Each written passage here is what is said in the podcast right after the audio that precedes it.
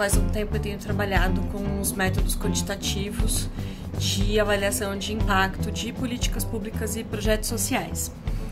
Então, nesse sentido, eu quero fazer uma fala sobre o momento atual que leva em consideração a produção de dados é, nesse período que a gente está vivendo. Então, o IBGE, por exemplo, já anunciou que o censo de 2020 que ia ser coletado esse ano vai ser coletado no ano que vem. É, e o IBGE também já está fazendo adaptações para coletar informações da PNAD, da, das pesquisas de preço, do IPCA, do INPC, enfim. É, a gente não tem como saber a priori é, quão boas serão essas informações que eles vão coletar, porque eles estão fazendo algumas mudanças no método de coleta. É, certamente vai dar um trabalho para quem usa esses dados é, de compatibilizar a série, de ver, é, de, de, ter um retrato fiel, né, fidedigno do que está acontecendo no, nesse momento.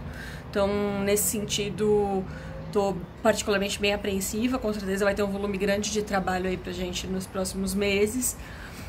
Mas tem uma outra situação que, para quem estuda métodos quantitativos de avaliação de projetos sociais e políticas públicas, como eu, é que o momento atual ele representa o que a gente chama de experimento natural. E nesse sentido, a gente consegue, né, a partir de um, de um evento exógeno, como foi é, essa pandemia, né, e tudo que a gente, que é, as, as medidas decorrentes dela, elas servem pra gente como se fosse um experimento. Então, por exemplo, assim, não haveria possibilidade da gente falar assim, ah, então a partir de hoje 70% das pessoas ficam em casa e vamos ver o que acontece, né?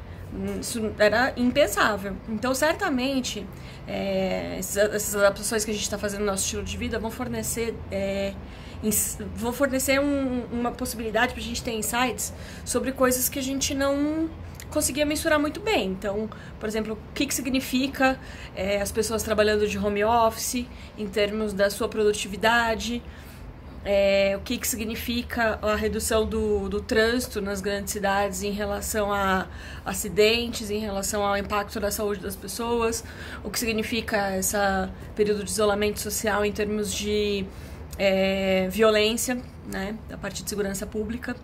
Então, eu imagino aí que para os próximos três, quatro anos, é, a gente vai conseguir fazer trabalhos quantitativos bem que, que vão proporcionar insights bem interessantes sobre a vida que a gente leva é, num contexto de normalidade.